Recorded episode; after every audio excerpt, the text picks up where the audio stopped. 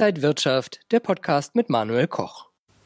Wo steht Deutschland? Das Deutsche Institut für Wirtschaftsforschung hat gerade erst seine Konjunkturprognose angehoben von knapp minus 9 auf jetzt minus 6 Prozent. Ja, und bei der Steuerschätzung, da sieht es gar nicht gut aus. 20 Milliarden Euro werden wohl im kommenden Jahr fehlen. Was das alles für die Wirtschaft bedeutet, darüber rede ich jetzt mit Robert Halver, zugeschaltet aus Frankfurt. Herr Halver, wenn wir die Zahlen vom DIW hören, dann scheint sich die Wirtschaft erstaunlich schnell doch wieder zu berappeln. Ist das ein Grund zur Freude?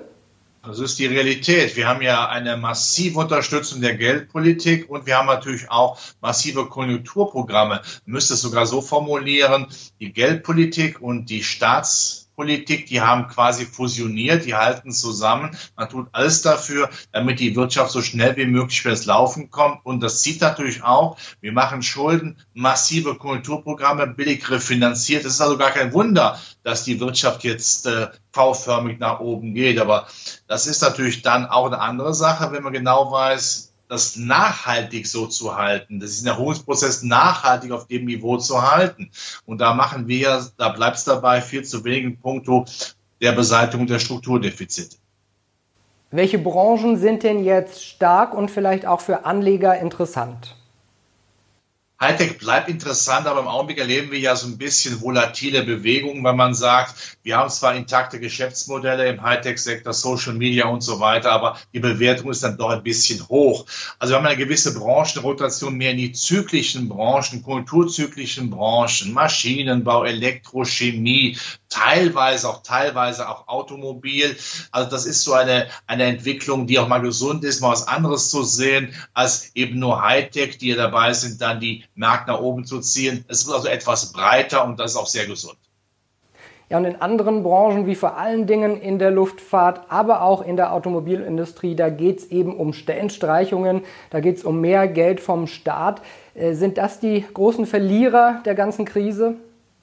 Ja, und da tut's auch richtig weh, wenn man sieht, dass Schäffler Leute entlässt, Continental, jetzt auch MAN, ja, 9500 in Deutschland, Österreich. Das sind natürlich dann ganz schlimme Zahlen. Das tut weh. Da sieht man, dass nicht nur Corona das große Problem ist, sondern eben auch Strukturdefizite. Auch in der Luftfahrt, es wird weniger geflogen. Äh, was wir im Augenblick eben machen, ja, so eine Schalte virtueller Art, da brauchen wir nicht mehr hinher zu fliegen, um uns zu sehen. Und natürlich auch in der Automobilindustrie, da haben wir den Struktur Strukturwandel vom Verbrenner hin zur E-Mobilität, wobei man da politisch auch nicht weiß, wo man da genau hin will. Und da ist natürlich die Konkurrenz aus anderen Ländern massiv groß und generell im Augenblick hat nicht unbedingt jeder Gelüste, ein neues Auto zu kaufen. Da gibt es andere Sorgen. Wie geht es weiter mit meinem Job? Wenn wir jetzt hören, dass nächstes Jahr 20 Milliarden Euro in der Staatskasse fehlen werden, wer zahlt denn am Ende die Zeche? Wo kommt denn dann das Geld her, was man ja wahrscheinlich auch braucht, um es auszugeben?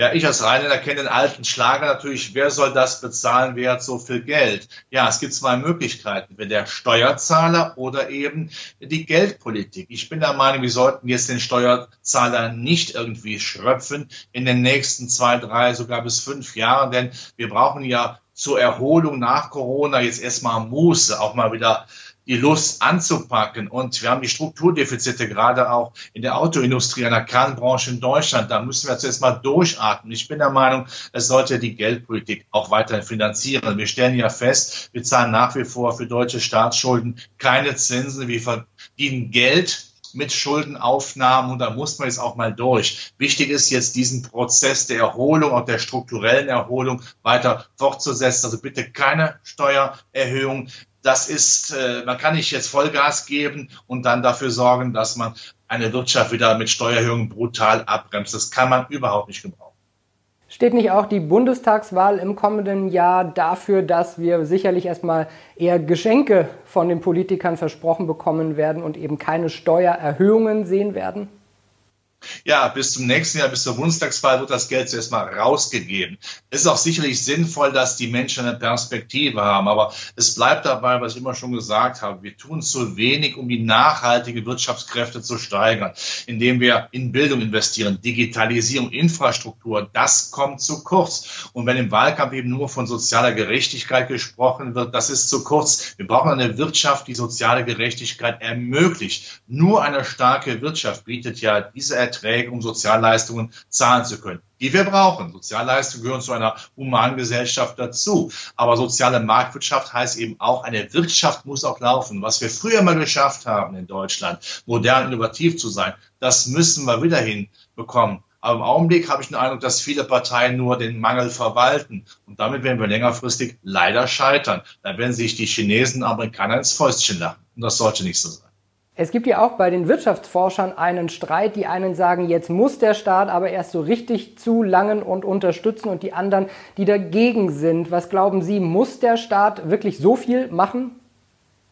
Die Frage ist, wie er denn reingeht, der Staat. Natürlich muss er auch ein gewisses soziales Gefüge zusammenhalten, Perspektive schaffen, aber der Staat muss natürlich auch in die Zukunft blicken. Was machen Amerikaner und Chinesen? Da gibt es Staatsfonds, da wird genau Geld investiert in die Zukunft. Vielen Firmen, die äh, vielleicht im Augenblick das Geld fehlt zu investieren, die brauchen eben Nachhilfe, die brauchen einen gewissen Push vom Staat zu sagen, hier gibt es einen Staatsfonds, der kommt dir zur Hälfte entgegen. Darum geht es. Wie können wir also auch neue Technologien entwickeln, wofür viele Firmen jetzt nach Corona kein Geld mehr haben? Also etwas weiterdenken und nicht nur immer im Klein-Klein bleiben, jetzt alles dafür tun, damit der Wähler nächstes Jahr bei mir das Kreuzchen macht. Der Wähler ist nicht dumm, der weiß auch, weiß genau, welche Parteien auch die Zukunft gewinnen wollen. Und wenn wir Arbeitsplatzsicherheit haben müssen, das ist ganz klar. Wir müssen die Politik der Amerikaner und Chinesen kopieren. Das haben wir schon mal gemacht. Noch einmal Vorsprung durch Technik. Das sollten wir weiter schaffen. Also der Staat möge bitte weiterhin viel Geld ausgeben, aber richtig in die Zukunft, damit wir morgen noch kraftvoll zubeißen. Aber heißt das nicht auch, wenn man viel Geld ausgibt, dass dann die Börsen, die Märkte weiterhin auch schön in eine Richtung gehen und zwar nach oben? Ja, natürlich. Das ist natürlich dann auch äh, klar zu erkennen. Wenn das Geld billig bleiben muss, damit der Staat sich refinanziert, fehlt natürlich klassischerweise mal die Alternativanlageform.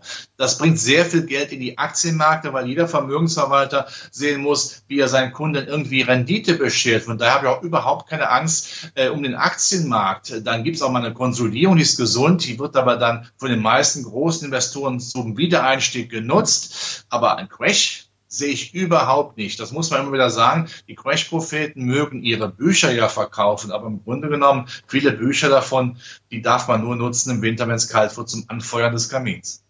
Sagt Robert Halber von der Baderbank. Ich danke Ihnen und äh, wünsche Ihnen alles Gute, auch jetzt wieder in der kalten Jahreszeit. Äh, da wird das ein oder andere Buch wahrscheinlich auch bei Ihnen noch auf dem Nachttisch liegen. Ja, Glück auf. Und liebe Zuschauer, Ihnen vielen Dank fürs Interesse. Bis zum nächsten Mal.